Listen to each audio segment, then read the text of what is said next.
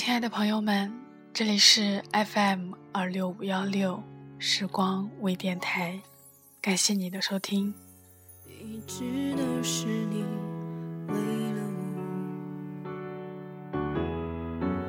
我，我却还没能给你什么。电台开播以来，留言板上经常会有很多鼓励的话语，看到这些感觉很温暖。感谢你们这么长久以来的支持与陪伴。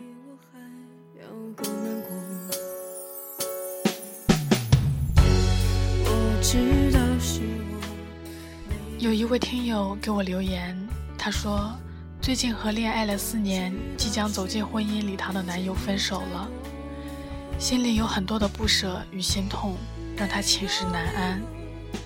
他们的故事虽没有轰轰烈烈。却简单而幸福。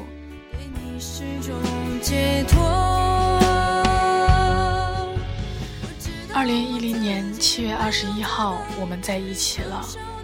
无论天气日晒雨淋，你都送我上学、放学。我很感动，我不说，可是并不代表我没有记在心里。我记得有一天下着大暴雨，我的鞋子湿了。你冒着暴雨来送鞋给我，那一刻我就知道我会很爱很爱这个男生。虽然我们中间有些小插曲，曾分开过，但最后还是在一起了。二零一一年七月二十一号，我们重新走在了一起。那一刻，我们认定了彼此就是生命中的另一半。虽然你不擅长用言语表达。可我从你的言行中已经深深体会到你对我的爱。虽然我们偶尔还是会吵吵闹闹，但还是走过来了。那一年，我们约定要在同一所大学、同一个班级里上课。于是我放弃了美好的大学梦，跟随着你来到了同一所学校。虽然我知道我的做法很多人都不认可，可是为了你，我真的愿意。我不在乎我的做法对错与否，我只知道我们在一起就好。我们见过了彼此的家长，也得到了他们的认可。很多人都羡慕我们可以一起上大学，一起生活，还能得到父母的认可。大学里虽然我们不像其他情侣一样每天腻在一起，可是我们经常一起吃饭、看电影。逛街，你把我照顾得很好，生病时给我买药送药，陪我看医生。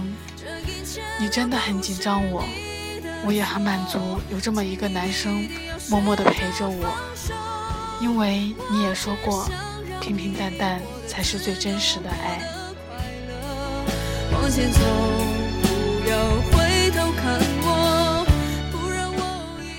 我脾气不好，你也一直忍让我，爱护我。虽然我们经常有吵闹，但幸运的是，我们都是那种这一秒吵闹，下一秒就会忘记的人。我们习惯了每天晚上有对方的晚安才会入睡，QQ 留言板上都是对方很窝心的一句晚安。很多人问我，你们每天这样不腻吗？是怎么坚持下来的？我回答：因为在乎对方，因为爱对方，没有什么腻不腻。我反而觉得很幸福，这是我们幸福的见证，是我们每天必须要做的。无论多忙多累，只要对方的一句晚安，就会安稳入睡。这令我想起一句话：他也许不会带我去坐游艇，去吃法式大餐。但是他可以每天早晨都为我跑几条街去买我最爱吃的豆浆和油条，我想放在你身上最适合不过了。你可以不顾自己的面子，在大街上蹲下身子帮我系鞋带。我很容易生气，在你朋友面前随时发你脾气，但你也只当我开玩笑，原谅我一次又一次。无论你去哪里。或者跟朋友去哪玩，都会跟我说一声，都会抽出时间陪我聊电话，因为怕我无聊。或许也就是因为习惯了这样，你不打电话给我，我就会不开心，就会发脾气。久而久之，别人就会觉得你每天都要向我报道，在朋友面前显得很没尊严。可是你还是坚持这样做了。我承认是我把你管得太严了。我知道男人一般都比较好面子，自尊心比较强，所以真的很对不起。我脾气不好，这是事实。你还经常忍让我，或许就是因为这样，才导致我们分手。分手后，我终于认识到自己的错误，后悔自己为什么不体谅你一下，为什么会弄到今天分手的地步。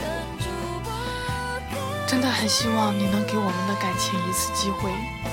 我知道我好面子，很好强，每一件事都想赢。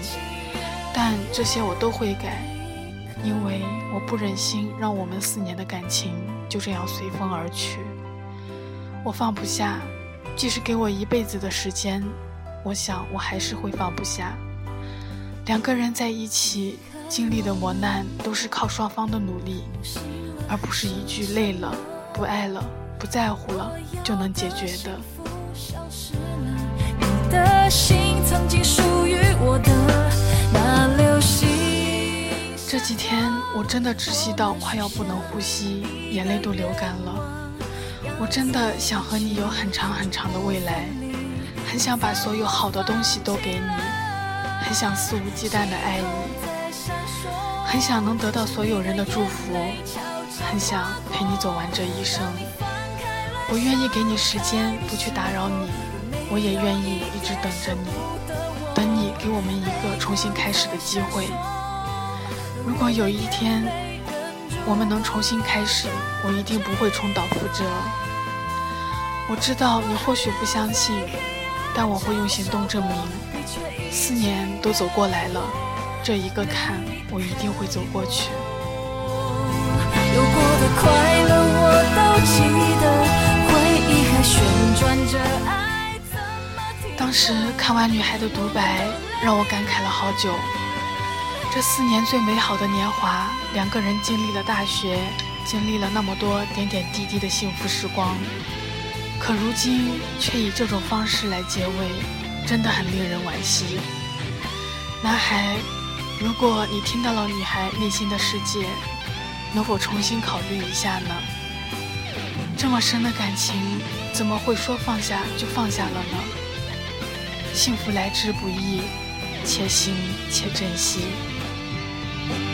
星空在闪烁，像你的眼泪悄悄划过。当你放开了手离开的时候，